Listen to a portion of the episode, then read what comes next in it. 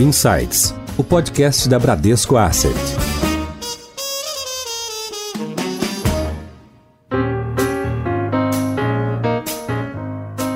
Olá, bem-vindos a mais um episódio do Insights, o seu podcast semanal da Bradesco Asset. Eu sou a Priscila Forbes e hoje nós vamos falar de um setor muito importante para o funcionamento dos negócios e vamos ter um olhar bastante didático sobre o que ele representa, inclusive para os seus investimentos. Eu estou falando do setor imobiliário e principalmente dos fundos imobiliários. E para falar sobre eles, eu chamo aqui o superintendente de renda variável da Bran, Rodrigo Santoro. Santoro, bem-vindo de volta ao Insights, tudo bem? Olá, Pri, tudo bom? Prazer estar aqui de volta para conversar com vocês. Bom, vamos lá. Vamos começar explicando para os nossos ouvintes o que é um fundo imobiliário, né? Quais são as principais premissas de um fundo imobiliário e como é que a pessoa física pode investir nessa alternativa. Bacana, Pri. Vamos lá, que eu acho que é um assunto bastante interessante. Pri, o fundo imobiliário, ele nada mais é do que uma alternativa de investimento em ativos imobiliários. Os fundos imobiliários, eles são veículos de investimento em que diversos investidores aportam recursos, no caso, comprando cotas, e um gestor profissional, ele vai lá e compra um imóvel, loca esse imóvel. Portanto, você como investidor desse fundo, você se torna dono de uma fração desses ativos adquiridos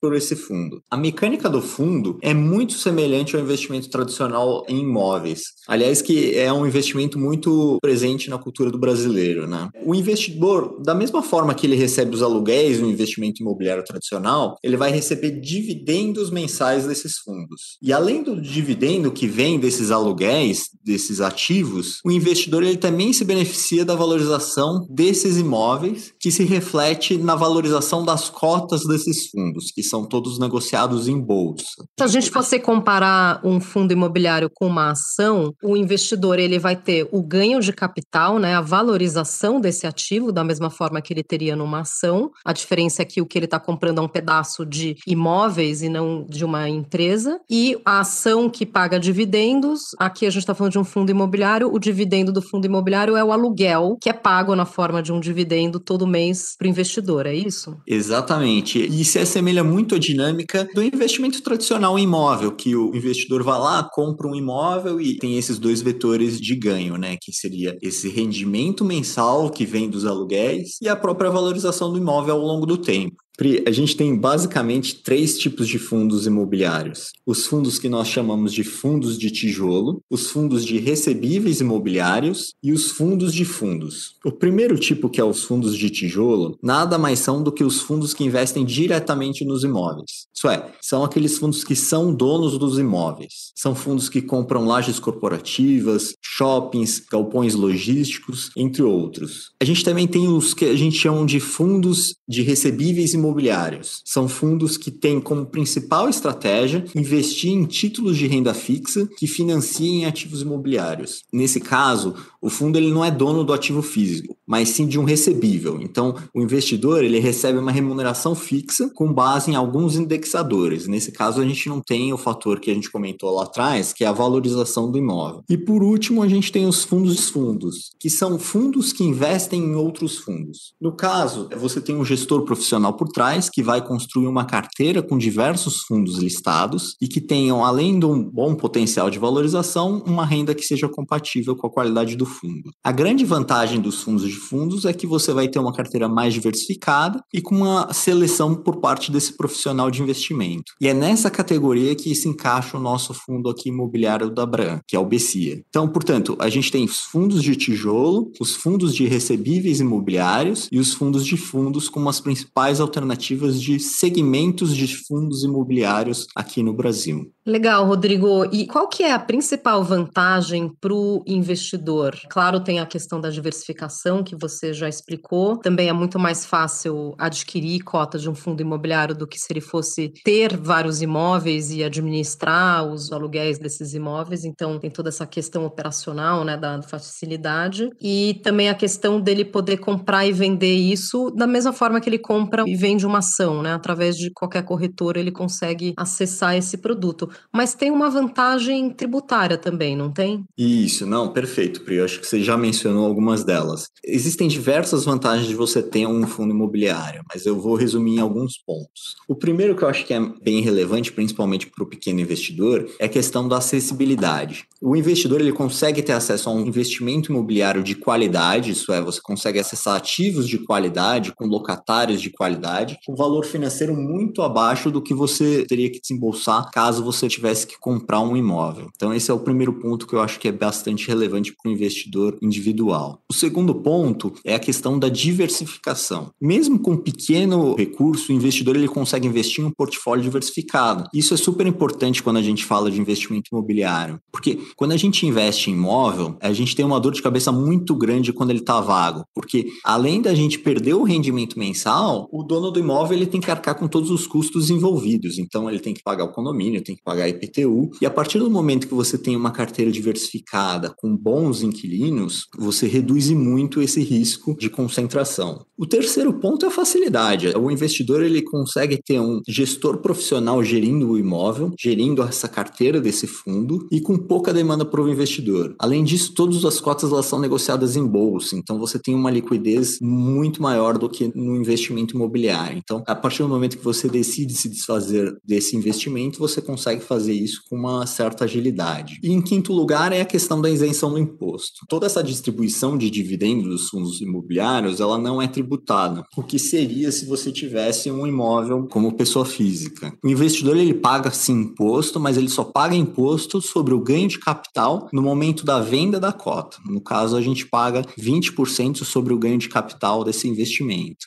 Portanto, se desse para resumir aqui, a gente tem vantagens: a acessibilidade, a diversificação, a facilidade e essa parte da isenção do imposto, que na nossa visão são pontos relevantes. Legal. Então, só resumindo aqui a questão do imposto, quando o investidor tem uma valorização né, no preço das cotas, se ele vender essas cotas de fundo imobiliário, ele vai ser tributado a alíquota de 20% sobre o ganho de capital, né, sobre a valorização dessas cotas, mas aquele fluxo de dividendo, né, dos aluguéis que ele recebe todo mês na conta dele é isento de imposto de renda. Exatamente. E aí, até como comparação para quem tem algum imóvel alugado, você não tem aquela necessidade de todo mês estar tá tendo que pagar a DARF sobre o aluguel que você recebe do seu inquilino. Né? Perfeito. Em Foco. Agora, no Brasil, a gente não precisa nem voltar tanto no tempo, os imóveis sempre foram uma alternativa de reserva de valor, né? A gente viveu os períodos de hiperinflação e um dos poucos ativos que não tinham seu valor corroído pela inflação eram os imóveis, né? Então, o brasileiro sempre gostou de investir em imóveis, né? E agora ele tem essa facilidade de ter esses ativos que ele pode ter vários fundos imobiliários. Você citou, inclusive, fundos de fundos, né? Como é o caso caso do nosso BCIA, Bradesco Carteira Imobiliária Ativa, né, o BCIA 11, que é negociado nas corretoras também. Mas eu queria tocar nesse ponto da inflação, Rodrigo. A gente está num momento que a gente está vendo um repique de inflação e por isso até o Banco Central vem elevando a taxa básica de juros, né, a Selic. Hoje a gente está em 3,5, mas a gente já olhando ali para o final do ano, a gente já espera algo em torno de um 6,5. Como é que os aluguéis se comportam a essa elevação na taxa de juros e como que esse investimento pode funcionar como proteção contra a inflação? A gente continua bastante otimista com o segmento, porque apesar da gente ter esse repique de alta de juros no curto prazo, a gente vai ter um patamar de juros ainda bastante baixo comparado com o histórico recente do Brasil. Então, na nossa visão, os investidores eles vão continuar buscando alternativas e na nossa visão, o fundo imobiliário ele segue com uma boa alternativa. Em relação à inflação, os fundos imobiliários são uma ótima alternativa, porque, primeiro, a gente tem os fundos imobiliários que são ligados a recebíveis imobiliários. Grande parte desses portfólios, eles são atrelados à inflação. Então, são dívidas indexadas a IPCA, muitas vezes a IGPM, então você acaba tendo uma proteção natural. Em relação aos fundos de tijolo, você tem uma proteção da inflação, porque a partir do momento que a inflação ela começa a subir, você acaba tendo um repasse maior dos aluguéis aluguéis, porque os aluguéis eles tendem a ser ajustados pelo IGPM ou pelo IPCA, dependendo do contrato estabelecido, e você acaba tendo um cenário que favorece a valorização desses imóveis. Então, o investidor de fundo imobiliário ele acaba se protegendo da inflação, seja pela valorização dos imóveis, ou seja pelos indexadores dos títulos de dívida. Perfeito. Agora, Rodrigo, como é que um investidor faria para avaliar qual o melhor fundo imobiliário ou para avaliar se o preço daquele fundo, da cota daquele fundo está atraente naquele momento, né? Explica um pouco para quem está nos ouvindo o que, que é o conceito da cota patrimonial e a conta que o investidor deveria fazer, pegando ali a rentabilidade de aluguéis, né, desses dividendos, e ele divide isso por qual valor? Pelo valor do preço da cota naquele dia ou por essa cota patrimonial? Eu acho que uma dica essencial na avaliação de fundo imobiliário, enfim, de ativos imobiliários, que é uma dica bastante conhecida do mercado e consensuada, é que existem três fatores super importantes que você precisa olhar na hora de avaliar um ativo imobiliário, que é localização, localização e localização. Então, o investidor ele precisa conhecer os ativos que estão envolvidos no seu fundo imobiliário, porque um número ele pode sozinho não significar muita coisa. O que eu estou querendo dizer com isso? Você pode ter um ativo que tem uma qualidade muito inferior e que te dá uma rentabilidade maior no curto prazo, mas que ao longo prazo você não deve ter essa valorização da cota, essa valorização do imóvel. Então, portanto, a primeira dica é entenda os ativos que estão atrelados ao fundo que você está adquirindo, porque muitas vezes uma rentabilidade de curto prazo ela pode ser em detrimento de uma rentabilidade pior no longo prazo. E aí, em momentos de crise, igual a gente teve agora, o fator da localização, da qualidade do ativo, ele se torna ainda mais importante, porque em um momento de crise são os ativos de baixa qualidade que vão ter ali o seu aumento da inadimplência ou aumento da vacância, que a gente chama. O que a gente olha muito como comparativo de rentabilidade é o que a gente costuma chamar de cap rate, porque é basicamente com a mesma conta que a gente faz quando a gente vai adquirir um imóvel para alugar, que é basicamente tudo que você recebe de aluguel versus o quanto você pagou pelo imóvel. Então, a conta é exatamente a mesma que a gente faz como referência, que é basicamente o quanto que eu estou pagando na cota versus o quanto que eu estou recebendo de dividendos ou quanto que esse imóvel gera de renda. Ou né? seja, quantos meses levaria para aquele imóvel se pagar, né? Naquela taxa de é, aluguel. Na verdade, o cap rate ele é em percentual, é o quanto que você tem de rendimento anual dado aquele ativo. Tá? Então é conta de padaria de quando você aluga um imóvel, né? Quanto que você recebe de aluguel por ano versus o quanto que você está pagando para aquisição desse imóvel. E aí a aquisição desse imóvel seria o preço que você está comprando no mercado. Para avaliar um fundo imobiliário, você pegaria ali quanto que ele pagou de dividendo por cota, né? Nos últimos meses, você pode fazer uma média, mas de forma geral, os fundos teriam que repassar pelo menos 95% das receitas de aluguel, correto? Perfeito. E você tem uma ideia de qual que é essa rentabilidade desse fundo. Um ponto que é super importante é entender qual a recorrência desse dividendo, porque muitas vezes você pode ter um fundo que tem no curto prazo uma renda garantida e que isso, a partir do momento que você perde essa renda garantida, esse dividendo ele pode ser reduzido. Você pode ter, como eu falei, um potencial menor de crescimento. Você pode ter um fundo que muitas vezes tem um dividendo, né, ou um cap rate, ou um dividend yield baixo, mas que se justifica por uma vacância alta que esse imóvel está trazendo. Então significa que, poxa, apesar de ele estar tá pagando uma taxa super baixa agora, pode ser que o ano que vem essa vacância ela se reduza e esse rendimento ele suba. Então, é super importante vocês entenderem a qualidade do ativo e a situação desse ativo. Isso é, como é que está a vacância, como é que está a inadimplência, se existe algum contrato que a gente chama de contrato atípico, que pode estar tá influenciando positivamente ou negativamente aquela distribuição e assim por diante. Né? Os e contratos aí... atípicos são aqueles de prazo mais longo? Exato, são contratos que muitas vezes as companhias precisam de um galpão ou precisam de uma laje, ela já acorda uma rentabilidade definida por um período com quem vai desenvolver esse ativo. Então, que é o que a gente chama de build to suit, né? Então, ele pode estar tá garantido por um tempo, mas por um valor que talvez possa ser abaixo ou acima do preço justo naquele momento. Mas no momento em que foi realizado esse contrato, era o que fazia sentido para rentabilizar o ativo.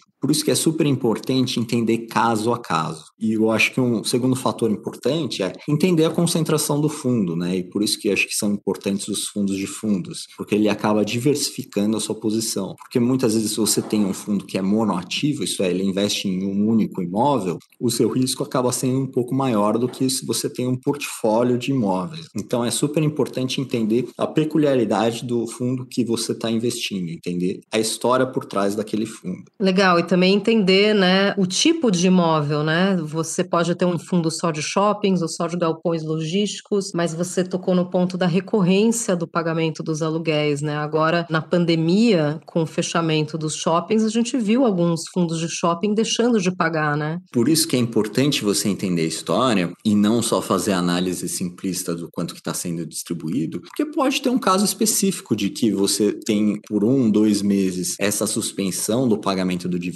ou a redução do pagamento de dividendo, mas pode ser algo transitório, não vai refletir a realidade dos próximos 12 meses. Então, por isso que é super importante você entender o caso a caso, fazer a leitura dos relatórios gerenciais que são disponibilizados pelos fundos, para entender um pouco o contexto. E por isso que, para quem está começando a investir em fundo imobiliário, investir em um fundo de fundo é tão importante, porque nesse caso você vai ter um profissional que vai estar tá fazendo essa análise, vai estar tá segregando quais são os casos que são de fato recorrentes, os que não são recorrentes, aonde existe potencial de valorização, mais do que essa conta simplista que a gente comentou. Perfeito, Rodrigo. E qual é o passo a passo para o investidor que quer comprar um fundo imobiliário? O fundo imobiliário a gente compra muito semelhante ao como a gente compra uma ação. Eles são fundos listados, isso é, eles têm preço na bolsa, eles são negociados todos os dias. Para você comprar um fundo imobiliário, é a mesma mecânica de você comprar uma ação. Você precisa ir no seu home broker, conhecer o ticker do fundo, né? Isso é o código de negociação do fundo e fazer uma aquisição da mesma maneira que você faz para a aquisição de uma ação. Rodrigo, agora ampliando aqui para um outro assunto que é correlato, o setor imobiliário ele está sempre no centro dos desafios e dos exemplos e também das práticas sustentáveis, né? Seja na construção, no manejo das matérias-primas, até mesmo da escolha dos materiais, né, utilizados na construção. Isso de alguma forma influencia o desempenho de um fundo imobiliário? Sem dúvida. E ESG também ele é importante para empreendimentos imobiliários. A gente tem um certificado que é super importante para a indústria, que é o LEED. E para obter essa certificação, são analisados diversos pontos. Então, utilização racional do consumo de água, de energia, os materiais utilizados na construção, a redução e tratamento de resíduos, o impacto na segurança e saúde dos trabalhadores, como é que é toda a infraestrutura de ar-condicionado. E isso, sem dúvida, tem um impacto econômico também. Você tem basicamente redução de custo operacional, custos regulatórios, e que isso influencia diretamente na valorização do imóvel. Então, é super importante para um imóvel ele ter esse certificado, ele acaba sendo mais bem valorizado, porque os custos são menores, são prédios mais sustentáveis. Então, de fato, sim, no setor imobiliário, o ISD também é importante e também se reflete em valor econômico para os fundos e para os ativos. Perfeito, né? Porque a gente está falando até de uma eficiência energética, né? Então você vai reduzir aí custos de manutenção e isso torna o prédio, né? A gente usa muito o termo green building, né? O prédio verde. Isso valoriza o imóvel também, né? O prédio. Seu guia. Rodrigo, e para encerrar o nosso assunto de hoje, queria que você comentasse como é que os diferentes setores, né, dentro do setor imobiliário, como é que eles se comportaram aí nesse último ano de pandemia? A gente viu os shoppings fechados durante bastante tempo, todo mundo trabalhando em casa, então muitas empresas até desalugaram as lajes corporativas, mas por outro lado, a gente viu um aquecimento aí no e-commerce, né, que demandou mais da parte aí de galpões galpões logísticos. Então, comenta um pouco esses diferentes subsetores dentro do imobiliário. Claro, Pri. A pandemia ela trouxe um impacto grande em dois segmentos de fundo imobiliário: a parte de shoppings e a parte de lajes, né? Impactos negativos. O primeiro deles foi a parte de shoppings, que, dado todo o fechamento, tanto parcial como total dos shoppings, isso influenciou muito nas vendas e, consequentemente, nos aluguéis. Você teve muita renegociação por parte dos locatários de fato você teve que ter um momento ali de parceria por parte dos donos dos ativos com os lojistas para de fato você fazer com que a gente não tivesse um aumento maior da vacância nesse curto prazo, porque lembro que eu mencionei lá atrás, é válido aqui para a gente nos investimentos imobiliários. A partir do momento que você tem uma vacância, quando o imóvel ele fica vago, o dono do imóvel ele acaba tendo que arcar com alguns custos atrelados a esse imóvel. Então, no caso de um shopping, você tem custo de segurança, tem um custo de condomínio, e no próprio shopping você tem uma questão importante de mix, né? Se você entra num shopping e tem três, quatro lojas vagas, você vai pensar se vale a pena você participar desse shopping, né? Você ir até esse shopping para resolver a sua vida, né? Porque normalmente quando você vai no shopping, você quer resolver sua vida, você quer, poxa, comprar um presente para fulano, quero comprar uma roupa para sair, enfim, você quer entrar lá, resolver sua vida e sair. A partir do momento que você começa a ter essa vacância, você acaba afetando o mix, o que também é muito ruim para o shopping. Então, a gente teve um momento que foi super importante para os shoppings entender essa situação e isso teve consequências aí de descontos de aluguéis que foram relevantes durante a pandemia. A gente já começa a ver essa questão da abertura com bons olhos, mas o momento ainda é delicado no sentido de retomada, tá? O segundo que foi afetado aí talvez um pouco em menor magnitude foi a questão das lajes corporativas. Tem um episódio aqui do nosso podcast que é super válido para quem quiser entender um pouco esses efeitos, que foi o podcast que a gente gravou com o Pedro Daltro, que ele fala muito bem sobre quais são os pontos positivos e negativos da pandemia no setor de lajes corporativas. Então, as receitas nesse primeiro momento elas não foram muito afetadas, porque os locatários eles continuaram pagando normalmente seus aluguéis, mas existe uma preocupação mais estrutural de redução de demanda sobre esses espaços. E aí, lembrando que eu comentei anteriormente, é válido a questão da qualidade do imóvel e a localização do imóvel. Então, lajes mais localizadas aqui na região de Faria Lima, onde a gente ainda vê uma demanda grande, acabaram sendo menos afetadas, mas sem dúvida, esse foi um setor que de fato acabou sendo impactado também negativamente. Do lado positivo, a gente teve um impacto positivo aí na parte de galpão logístico e a parte de recebíveis imobiliários, né? Na parte de galpão logístico, a gente teve uma demanda muito forte, amplificada aí pela questão do e-commerce. Então as empresas, elas precisaram adequar suas logísticas para entregar melhor, para atender melhor os clientes, dado a exigência que a pandemia trouxe e a demanda ela acabou sendo maior do que a oferta no momento. Esse é um setor que costuma ter um ajuste de oferta mais rápido até do que lajes e shoppings, então a gente já vê uma movimentação de oferta do segmento, mas o curto prazo ele segue positivo com uma demanda maior do que a oferta. E por último, a parte de CRIs, que passaram super bem pela pandemia, porque você teve o risco de crédito, ele acabou não piorando muito, e a gente teve aí um cenário de inflação maior. Então, esse cenário de inflação maior fez com que a rentabilidade desses fundos atrelados a esses recebíveis imobiliários acabou sendo um pouco melhor do que as de shoppings e de lajes corporativas, tá? Então, a gente segue positivo com o setor para 21, 22. A gente ainda tem um patamar de juros baixo. Estamos de olho na retomada da economia, que é essa questão do ritmo de vacinação do país. E sem dúvida isso vai fazer com que a gente tenha uma retomada aí da parte de shoppings. Talvez seja uma retomada gradual, mas sem dúvida o pior parece que já ficou para trás. Perfeito, nós conversamos hoje com o nosso superintendente de renda variável na Bran, Rodrigo Santoro. Rodrigo, obrigada por todas as explicações. Obrigado, Pri. Sempre um prazer falar aqui com vocês. Gostou desse conteúdo? Então fique ligado que agora vai ter mais episódios explicativos sobre várias opções de investimentos. Até a próxima!